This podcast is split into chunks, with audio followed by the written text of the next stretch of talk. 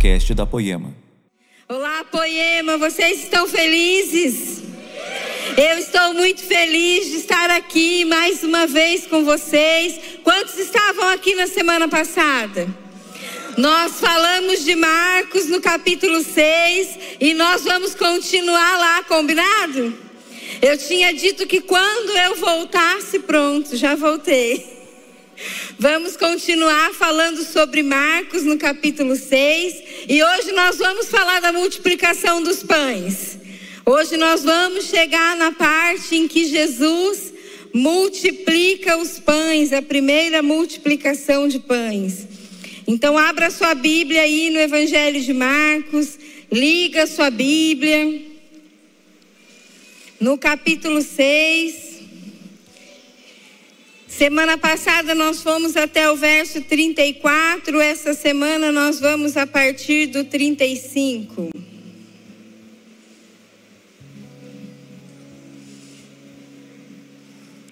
Semana que vem nós temos culto de casais.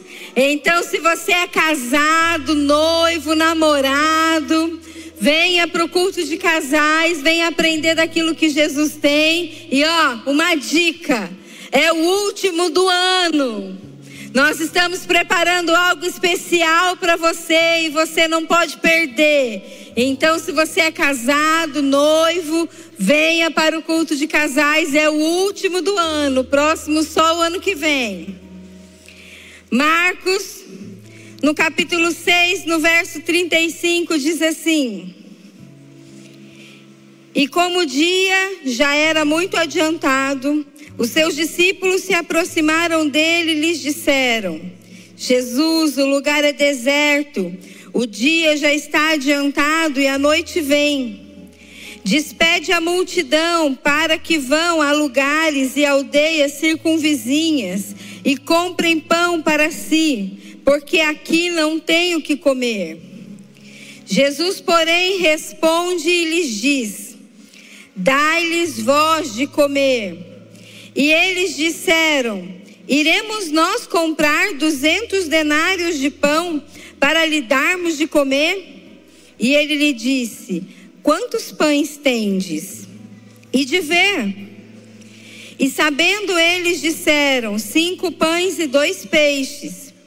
Então Jesus ordenou que fizessem assentar a multidão em ranchos, grupos, sobre a grama verde. Assentando, repartiram em cem em cem, e cinquenta e cinquenta.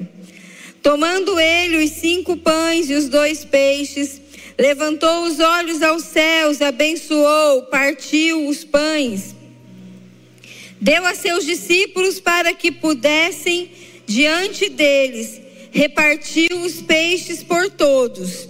E todos comeram e ficaram fartos. Levantaram doze cestos cheios de pedaços de pão e de peixe. E os que comeram os pães eram quase cinco mil homens. Queridos, olha para a pessoa que está do seu lado e diz assim: não despreze o simples. E simples, querido, no sentido que eu estou querendo dizer, eu não estou falando de da simplicidade de pobreza, da simplicidade. Eu estou falando do simples, do cotidiano, do dia a dia, das coisas da vida.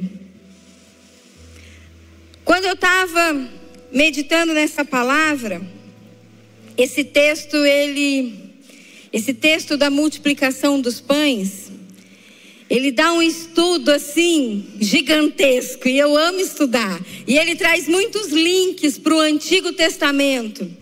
Quando a gente lê a mesma multiplicação dos pães lá no Evangelho de João, diz que eles estavam próximo à Páscoa, a Páscoa dos judeus. Então, quando você fala da multiplicação dos pães e você linka com a Páscoa, eu falo, uau! E Jesus falou assim: fica só no Evangelho. E eu falei, Jesus, fica só no Evangelho. E sabe, queridos, estando aqui com vocês, com a igreja, no culto da manhã e no culto da tarde, e agora no culto da noite, eu entendi o que Jesus estava falando comigo. Fica no Evangelho. Porque o Antigo Testamento, ele aponta para Jesus, mas os evangelhos nos revela Jesus. Jesus se revela a nós. E é isso que Jesus quer fazer essa noite. Ele quer se revelar a nós. Então, às vezes, a gente olha para uma passagem conhecida e a gente fala cinco pães e dois peixinhos. Ah, até criança lá da salinha conhece essa passagem. Não despreze o simples. Jesus vai trazer ensinamentos poderosos para nós nessa noite, nessa simples passagem na multiplicação dos pães e dos peixes, tão famosa, tão conhecida. Até pessoas às vezes que não são cristãs, não têm intimidade com o evangelho. Conhece essa passagem? Sabe que Jesus faz milagre? Que Jesus multiplica os pães e que ele dá pão ao faminto. Só que ele faz mais do que alimentar ao faminto. Nós lemos na semana passada, no verso 34, 33, 34, que Jesus olhou para aquela multidão e ele viu como se elas fossem ovelhas sem pastor. E essa passagem ela é relatada em todos os evangelhos. Aqui em Marcos diz que Jesus os viu como ovelhas sem pastor e os ensinou. Mateus conta que Jesus os curou. E João, João é detalhista. Jesus, ele, é, João ele dá nomes que os outros evangelhos não dá. João traz detalhes como a multiplicação dos pães aconteceu próximo à Páscoa dos judeus. João traz alguns detalhes que nós vamos ver nessa noite também. Mas sabe, queridos, quando nós começamos a ler, a gente percebe que os discípulos, eles trouxeram um problema para Jesus. Eles chegaram para Jesus e eles falaram para Jesus: Senhor, primeiro problema, a multidão está com fome. Segundo problema, a hora já está adiantada, logo vem a noite. Terceiro problema. Nós estamos num lugar afastado, deserto, não tem pão aqui, não tem onde comprar, não temos aonde providenciar pão. E sabe, queridos, aqui os discípulos eles nos ensinam algo. Eles não estavam simplesmente apontando um problema, mas eles deram também uma sugestão, eles apresentaram uma solução. E eles falaram para Jesus: Olha, mestre, é melhor a gente despedir essa multidão. Vamos mandar eles embora, cada um para sua casa, cada um pega aí, seu marido pega sua mulher, seus filhos, e cada um vai aí para as cidades vizinhas e compra pão e se vira. Muitas vezes, queridos, nós não agimos como esses discípulos. Às vezes a gente só quer falar dos problemas, mas a gente não tem nenhuma ideia, a gente não quer fazer parte da solução. A sugestão dos discípulos, nós vamos ler mais para frente, que Jesus não aceitou ela, né? Mas eles estavam dispostos, quando eles falaram: Olha, vamos despedir a multidão. Eles estavam dizendo: Olha, vamos solucionar esse problema, Jesus. Vamos acabar com esse problema. Eles não ficaram murmurando, reclamando. Nossa, será que ninguém está vendo que não tem pão? Será que ninguém está vendo? Será que Jesus não está enxergando que esse povo está com fome? Deixa eu avisar ele: o povo está com fome. Não, queridos, eles foram falar com Jesus. Então nós não somos chamados a sermos murmuradores e críticos da obra, mas nós somos chamados a fazer a obra. Mas, queridos, é tão maravilhoso esse verso. É tão maravilhoso esse verso que os discípulos apresentam o problema para Jesus, que Jesus devolve o problema para eles. Jesus fala: Ó, dá vocês de comer a esse povo. E aqui, queridos, existe uma graça de Deus que nós precisamos nos apropriar nessa noite. Jesus não despede ninguém com fome. Jesus não manda para casa uma multidão faminta. E eu não sei como você chegou aqui nessa noite, mas se você estiver com fome, você vai sair daqui com um pedaço do pão vivo que desceu do céu. Você vai sair daqui com a sua parte. Porque Jesus não despede uma multidão faminta de mãos vazias. E essa é a graça do Senhor sobre nós. Mas Jesus olhou para esses discípulos e ele falou assim: Ó, daí, dá você de comer. E aí os discípulos falaram assim: Mas Senhor, nem se a gente tivesse 200 denários, a gente conseguiria comprar pão para essa multidão comer. Queridos, um denário era equivalente a um dia de trabalho. 200 denários era quase oito meses de trabalho na nossa hora trabalhista. Aí os discípulos estão apresentando um outro problema para Jesus. Eles estão dizendo: Ó oh, Jesus, mas não é só aonde comprar pão. Nós também não temos dinheiro, nós não temos condições para comprar tanto pão. Queridos, o capital do céu, naquela época, é o mesmo da nossa época. O capital do céu se chama fé. O capital do céu se chama fé. Eles não tinham capital, eles olharam para as condições deles. Nós não temos, Senhor, não temos condição. Mas Jesus disse: dá-lhes de comer. Queridos, em Filipenses, no capítulo 4, no verso 19, está escrito assim: Em Cristo Jesus, Deus segundo as suas riquezas, suprirá cada uma das vossas necessidades. Aonde será suprida as nossas necessidades, igreja? Em Cristo Jesus. Então os discípulos estavam ali tendo uma revelação de que Jesus era aquele que supria as necessidades, de que Jesus era o pão da vida, o pão vivo que desceu dos céus. Jesus estava se revelando como alimento para aquele povo. Jesus quer se revelar a nós por meio da Sua palavra, por meio do Evangelho. E nós precisamos querer essa revelação. Sabe, queridos, nós falamos na semana passada que Jesus estava discipulando os apóstolos, ensinando os apóstolos, e isso é uma verdade.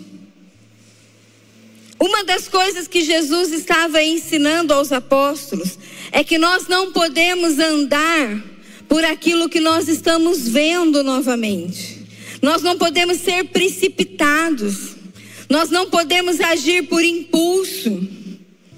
A primeira solução que os discípulos pensaram é: vamos mandar embora esse povo. Mas nós não podemos agir por impulso. Quando nós lemos em João, eu quero ler para vocês. João no capítulo 6, também no capítulo 6, mas no verso 4, diz assim: E a Páscoa, a festa dos judeus, estava próxima. Então Jesus, levantando os olhos, vendo uma grande multidão, vinha ter com ele, disse a Felipe: Onde compraremos pão para esses comerem? Mas dizia isso para experimentar porque ele bem sabia o que ia fazer. Querido, Jesus sempre sabe o que fazer. Quando ele perguntou a Felipe, ele estava experimentando, esticando a fé de Felipe. Porque João nos conta que Jesus bem sabia o que ia fazer. Ele já sabia que multiplicaria o pão e que alimentaria aqueles famintos. Sabe, queridos, um outro detalhe que eu gosto aqui no Evangelho de João é que Jesus, quando ele falou para os discípulos assim: Quantos pães você tem? Vai ver. Às vezes a gente apresenta um problema para Jesus, mas a solução muitas vezes já está na nossa mão. Então, quando Jesus falou, mas quantos pães você tem? Vai ver. E aí os discípulos voltaram: Senhor, nós temos cinco pães. E João acrescenta, ele diz: cinco pães de cevada e dois peixinhos pequenos. Queridos, talvez para você pareça um detalhe insignificante dizer se o pão era de trigo ou de cevada. Mas se o pão fosse de trigo, já seria uma oferta pequena, perto da necessidade. Mas quando a gente imagina essa parábola, essa parábola não, essa história desse milagre de Jesus, dos cinco pães e dos dois peixes, a gente imagina aquele pão de ceia, aquele pão bonito que a gente enfeita a mesa grande. E a gente já acha que seria pouca coisa. Agora, esse detalhe que João coloca, que o pão era de cevada, queridos, esse era o pão dos pobres. Cevada era muito mais barato que o trigo da época. E o pão de cevada era a oferta de um rapaz sem condições, talvez valia menos que o pão de trigo. E esses dois peixes pequenos, nós podemos, para a gente contextualizar aqui no nosso tempo, imaginar duas sardinhas, que elas eram ali temperadas no vinagre e sal, para conservar. Era a marmita de um rapaz. E por que, que eu estou falando sobre isso? Porque talvez você olhe para aquilo que você tem nas mãos e pode te parecer insignificante. Talvez você olhe para aquilo que você tem nas mãos e você fala assim: Jesus, isso não vai resolver meu problema, é pouco. Mas sabe aquilo que parece insignificante para nós? A marmita que um menino pobre levou para a jornada, quando abençoado por Jesus, alimentou uma multidão. Então não despreze as coisas simples, porque a matéria-prima para o seu milagre já está nas suas mãos. E se você olhar para você e falar assim, ah, Cris, você não sabe o que você está falando. Eu não tenho nada nas minhas mãos. Eu não tenho nada para entregar para Jesus. Eu até queria ter uma oferta essa noite, mas sabe, nem a oferta eu tinha. Então deixa eu te contar, a matéria-prima é você. Se entrega nessa noite para Jesus. Entrega nessa noite para Jesus e deixa Ele usar a sua vida. Você não é insignificante. Jesus vê um valor em você. Talvez pareça que você é só um pãozinho de cevada. Mas para Jesus, você é a matéria-prima de um milagre. Queridos, um dia o Brunão era um coitado, um pãozinho de cevada. Mas ele se entregou para Jesus e ele se tornou a matéria-prima de um milagre. E hoje ele é o pastor Bruno, que pastoreia os jovens e os adolescentes da nossa casa, que tem gastado a sua vida pelo Evangelho, porque alguém acreditou porque alguém investiu tempo.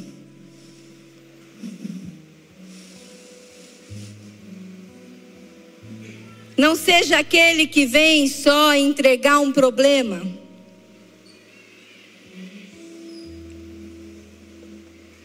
Às vezes a gente conversa sobre problema.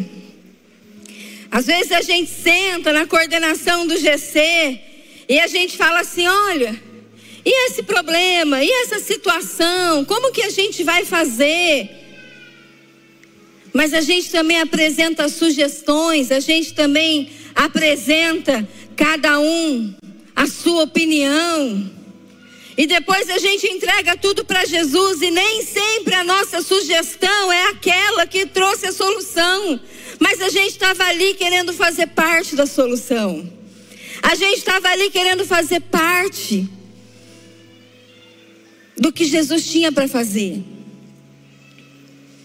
Queridos, não seja só um murmurador, um crítico da igreja que vê todos os defeitos. Mas Jesus está nos chamando a nos tornarmos a matéria-prima do milagre, da transformação, da ajuda. Sabe, agora Jesus traz um princípio de governo. É só uma multiplicação de pães. Mas Jesus nos ensina sobre governar os nossos problemas. E sejam seus problemas emocionais, profissionais, financeiros, seja problema no seu ministério, na sua casa, na sua vida. Aqui Jesus começa a nos ensinar a governar sobre os nossos problemas. E Jesus ele dá uma direção aos discípulos e ele diz assim: faça a multidão se assentar e a multidão começou a sentar em grupos de cem em cem e cinquenta em cinquenta. Queridos, o primeiro passo para vivermos um milagre, ensinado aqui nessa passagem, é organize a multidão tenha uma real noção do tamanho do seu problema. Sabe, eu acredito que esse número que nós temos registrado na nossa Bíblia, que a multiplicação dos pães alimentou 5 mil pessoas, 5 mil homens, esse número veio após a organização da multidão. Porque aí eles olharam e eles fizeram as contas, sabe? 100, 200, 250, 300, porque a multidão foi organizada. E esse é um princípio de governo. Organize a sua vida. Organize as suas finanças, coloque as contas no papel, tenha uma real noção daquilo que você precisa, ainda que você não tenha os recursos. Organiza a sua saúde, organiza a sua casa, organiza o seu casamento. Organiza as suas emoções. O que tem te atormentado? E Jesus disse: coloque a multidão sentada, organizada, em grupos de 50 e de 100. Esse é um princípio de governo. E o Senhor está nos chamando nessa noite a organizarmos a nossa vida, a nossa casa. E aí o Senhor nos ensina um outro princípio, nesse mesmo pedacinho. Quando a multidão está sentada, enquanto a multidão está em pé, Jesus está ali, misturado no meio da multidão ouvindo um discípulo aqui, outro discípulo ali, a multidão falando ao redor. Mas quando ele coloca a multidão sentada, Jesus começa a olhar para a multidão por um outro ângulo. E nós precisamos olhar para a nossa multidão de problemas por um outro ângulo. Com a multidão sentada, Jesus começa a olhar para a multidão de cima para baixo. Ele já não está mais envolvido pela multidão de problemas ali, mas ele está acima desses problemas, olhando a multidão sentada. E nós precisamos olhar os nossos problemas de cima, com um olhar de fora, com outro ângulo, como eu estou olhando para vocês sentados, para que a gente possa ter uma real noção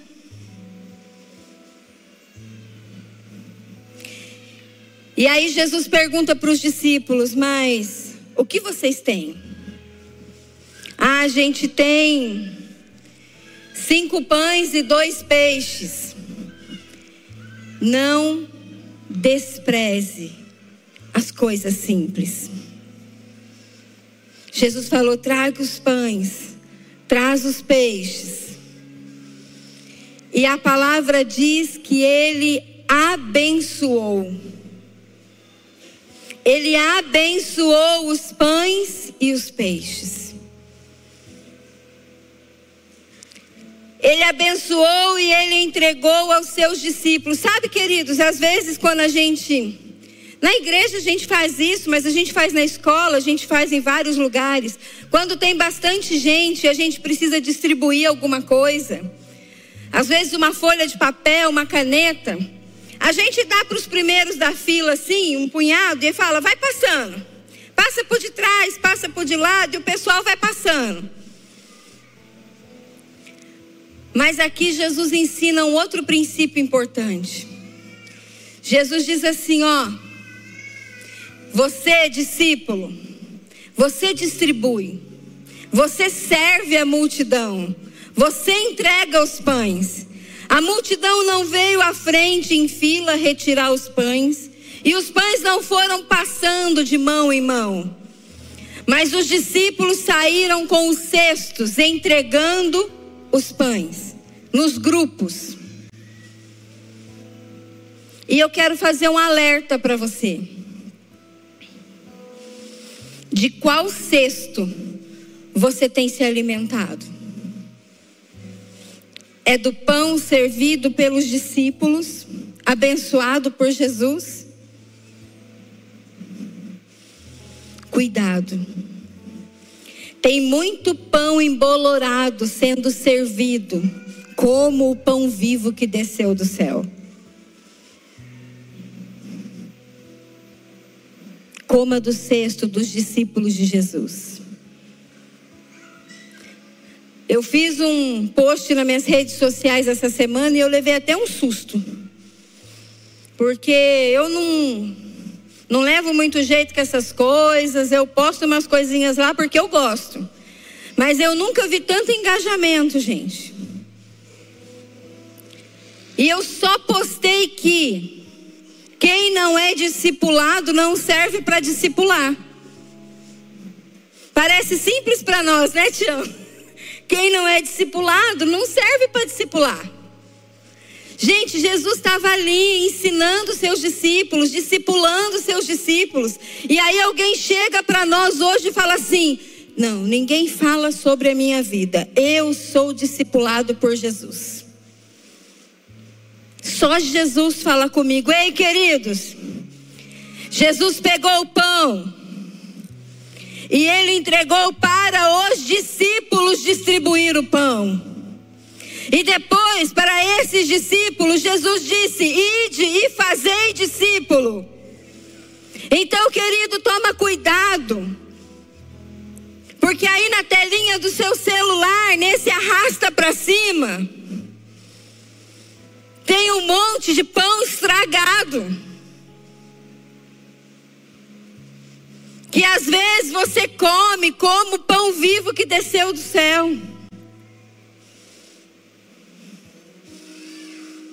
Eu sei que a Poema não é a única boa igreja da face da terra, graças a Deus por isso. Existem boas igrejas.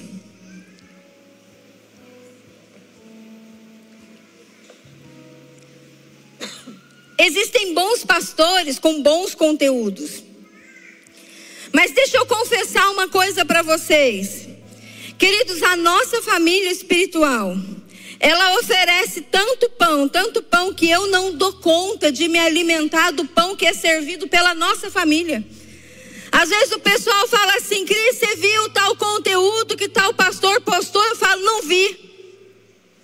Nossa, você viu o escândalo não sei aonde? Não vi. Nossa, você viu a ministração na igreja tal, do pastor tal? Não vi, gente. Sabe por quê? Porque eu não dou conta de comer do conteúdo que é servido na nossa mesa pela nossa família espiritual. Existe muito pão vivo nessa casa, graças a Deus. Queridos, eu quero assistir todas as ministrações da Poema Nation, eu quero assistir da Poema Timbó, eu quero ver todos os devocionais do aplicativo e de verdade não dá tempo. Não dá tempo.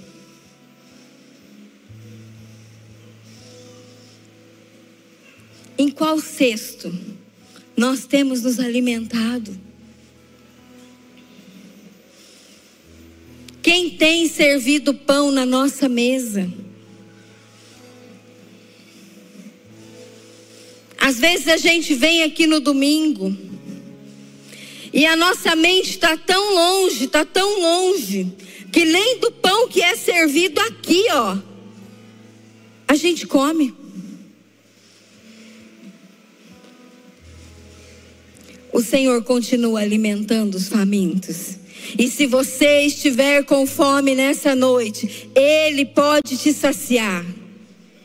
Queridos, esses princípios de governo, eles são inegociáveis. Nós não devemos abrir concessões com aquilo que Jesus está nos ensinando. E hoje, mais do que dizer que ele multiplica pães e peixes, mais do que dizer que ele é o pão na mesa do faminto, ele está nos ensinando a governarmos sobre a nossa vida a governarmos sobre os nossos problemas do dia a dia, do cotidiano, a não terceirizarmos a solução dos nossos problemas, mas assumir que a responsabilidade é nossa. Jesus nos dá a direção. Jesus aponta o caminho do milagre.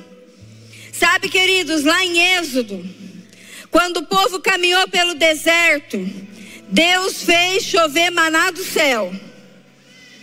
E o único trabalho do povo era comer do maná.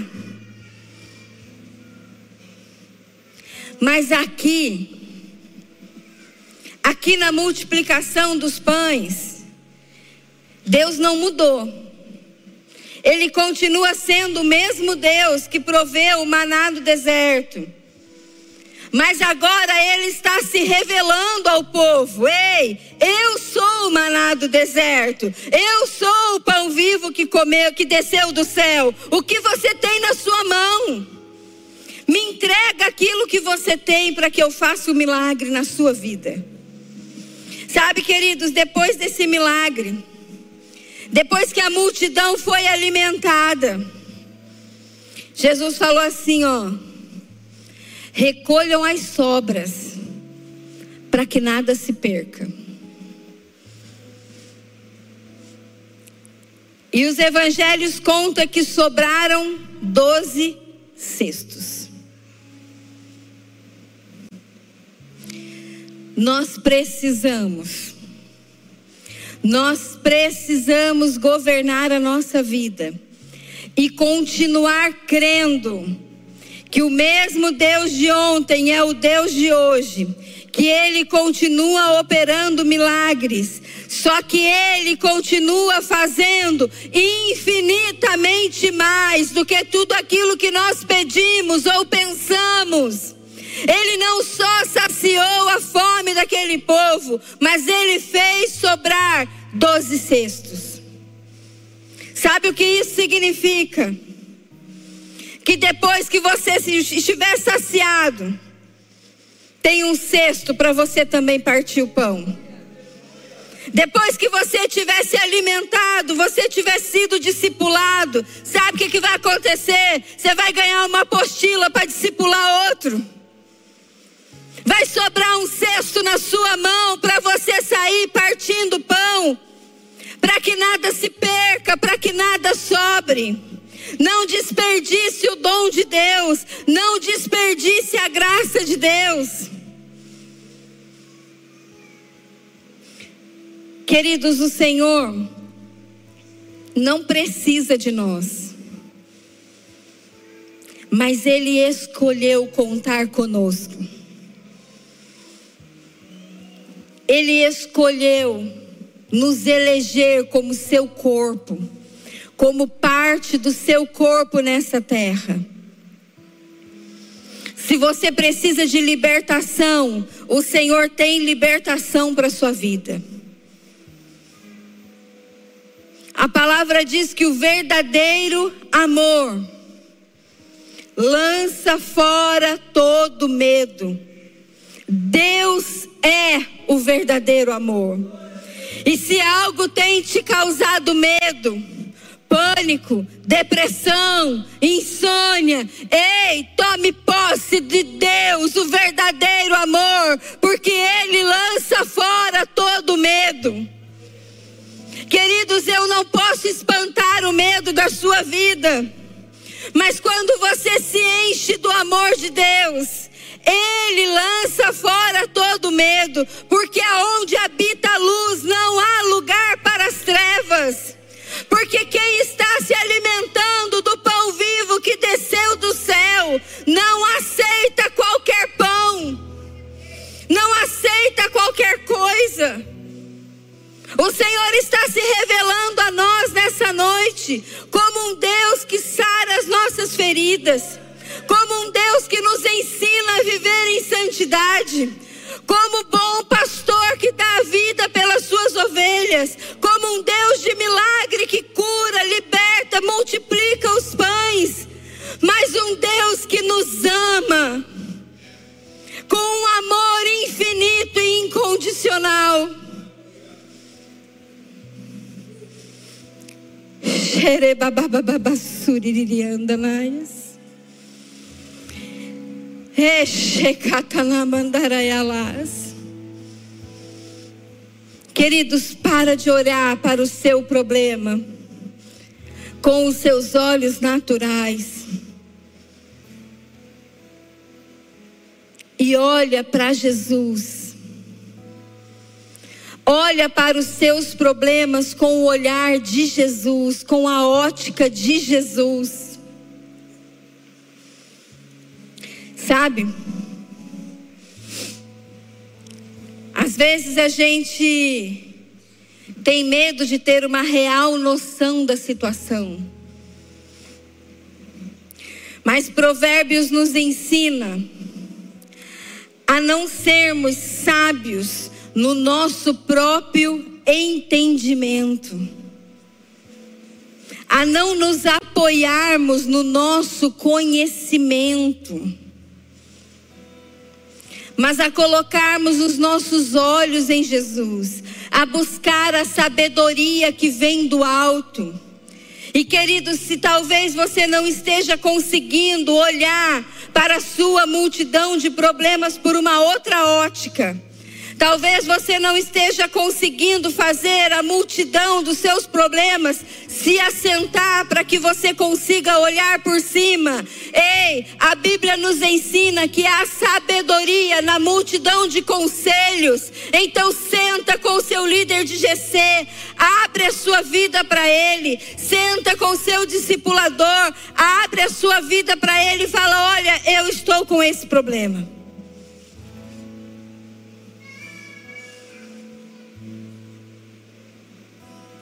Queridos, nós somos uma família. E às vezes, quem vê o problema de fora, enxerga algo que a gente não está enxergando. Jesus já sabia com certeza que a matéria-prima do milagre estava ali.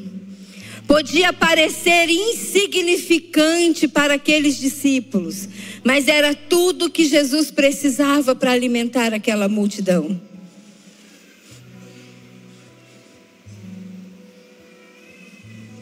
Você é a matéria-prima do milagre hoje. Você é a resposta que o mundo precisa. Você é a resposta para a geração perdida e caída. Você é a matéria-prima do milagre. O pão vivo que você é alimentado é multiplicado através da sua vida. Então se transforme num cesto de pão e saia alimentando o perdido e o faminto. E eu não estou falando para você fazer uma cozinha de marmitex e sair distribuindo comida na rua. Mas eu estou falando de você levar o evangelho a toda criatura. Porque aquele que come do pão dessa terra vai ter fome de novo. Mas aquele que come do pão vivo que desceu do céu tem a sua vida transformada para nunca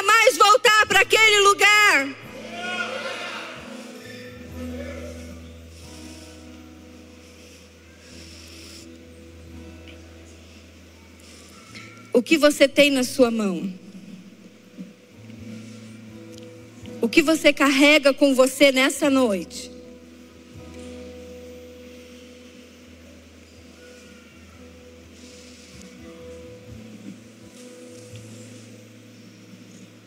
Na semana passada, nós encerramos o culto dizendo que Jesus teve compaixão daquela multidão porque ele as viu como ovelhas que não tinha pastor. E ele então se revelou como bom pastor que dá a vida para as suas ovelhas. Ele se revelou como pão vivo que desceu do céu e alimentou aquela multidão. E nessa noite Jesus está perguntando: qual é o seu problema? Em qual área da sua vida eu preciso me revelar? Para alguns, Jesus vai se revelar na área profissional. Para alguns, Jesus vai se revelar no ministério. Para alguns, Jesus vai se revelar na sua casa, no seu casamento. Mas ei, queridos, Jesus não despede uma multidão faminta com fome. Existe pão disponível para você nessa noite. O Senhor quer se revelar para você e para mim nessa noite. E tudo que nós precisamos é crer, porque a Bíblia nos ensina que aquele que crer verás a glória de Deus. E se você não sabe, glória significa opinião. Então aquele que crê verá a opinião do Senhor sobre a sua vida. Mas sabe qual é o nosso problema? Muitas vezes nós não queremos a opinião do Senhor. Mas nós queremos que o Senhor se encaixe na nossa opinião. Nós não queremos ver a glória de Deus. Mas nós queremos que o Senhor se manifeste na nossa glória, na nossa opinião.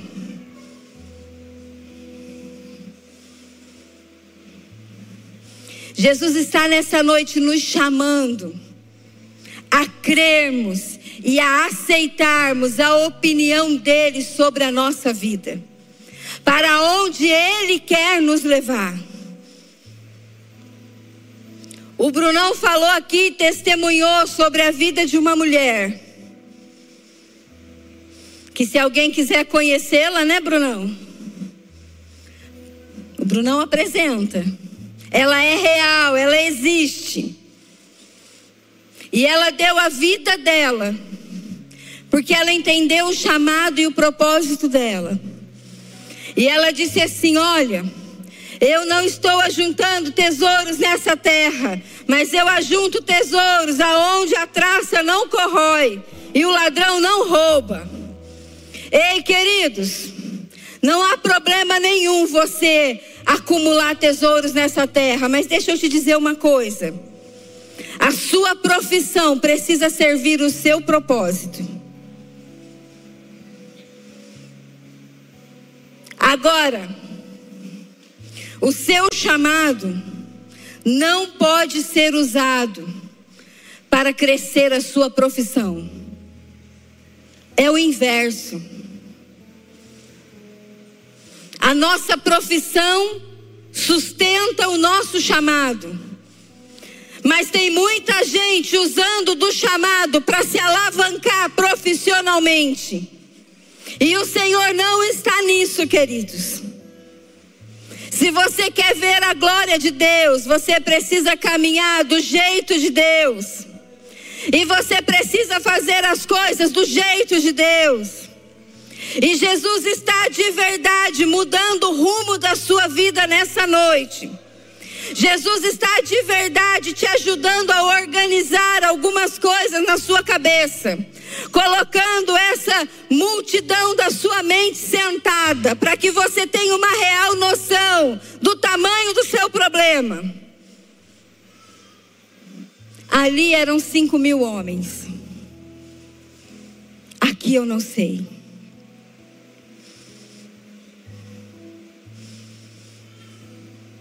Queridos, nós plantamos a semente, mas quem dá o crescimento é o Senhor. Não sou eu e não é você. Hoje eu recebi algumas orações ao longo desse dia. Eu estou a semana inteira falando para todo mundo: ora por mim, ora por mim. Ore por mim, queridos. Ore por nós, pastores. Nós somos carentes das suas orações.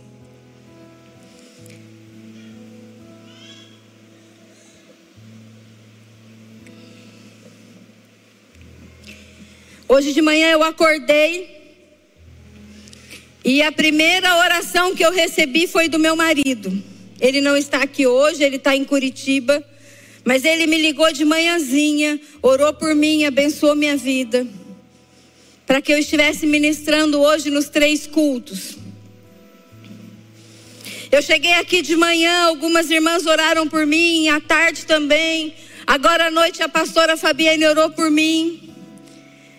Mas sabe, de manhã, a irmã Célia orou por mim.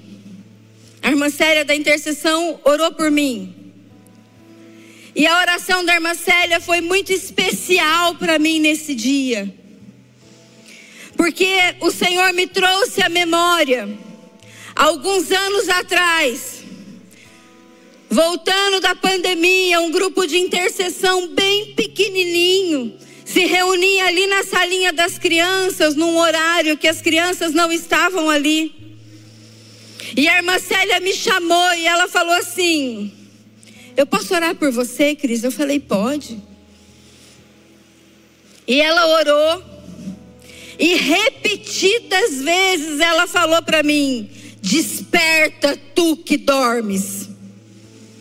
Repetidas vezes a irmã Célia falou: Desperta tu que dormes.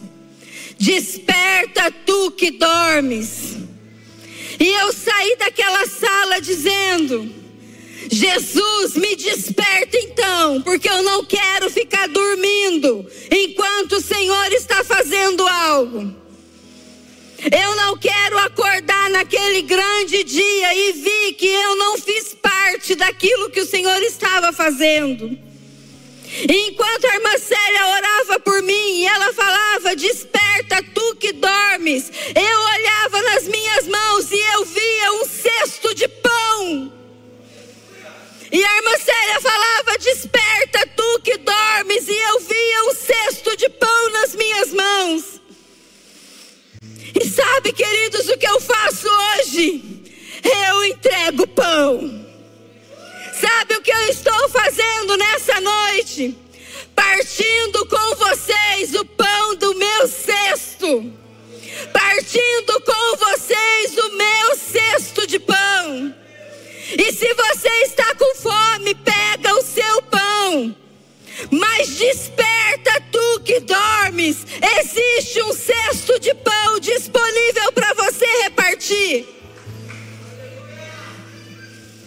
Jesus, nós não queremos ser uma igreja confortável de domingo à noite, que senta numa cadeira confortável, que tem bons músicos para nos levar à adoração, que tem uma iluminação legal, que tem ar dos últimos dias, acordada, chacoalhada pelo teu espírito. Xarababababá. Ah, Jesus! Tem tanta gente aqui dentro, deixando embolorar os seus pães e não entregando aos famintos. Fica de pé, igreja. Querido, se você precisa de um milagre, o Senhor tem um milagre para você nessa noite. Se você está desempregado, eu oro para que o Senhor te abra uma boa porta de emprego. Mais do que um lugar para prover a sua casa e a sua família. Mas eu oro que o Senhor te abra uma porta onde você também possa distribuir pães. Essa semana eu conversei com uma mulher que ela trabalha com cabelos. E ela falou assim para mim, Cris, a minha cadeira é o meu púlpito. Toda mulher que senta aqui ouve algo de Jesus. E eu me lembrei da pastora Cida. Eu me lembrei do pastor José, que por anos pregou na cadeira de barbeiro para pessoas que jamais pisariam nessa igreja. Mas ele estava lá, distribuindo pão. A profissão dele servia o ministério. Muita gente que jamais viria nessa igreja ouviu de Jesus na cadeira do salão da tia Cida e do pastor José. Eu não sei por onde você tem andado, mas se tem um pão na sua mão, deixa Jesus te usar, querido. Deixa Jesus fazer de você um discípulo que parte o pão e que entrega o pão. Deixa Jesus transformar a sua vida. Queridos, os discípulos de Jesus, eles se tornaram parecidos com Jesus.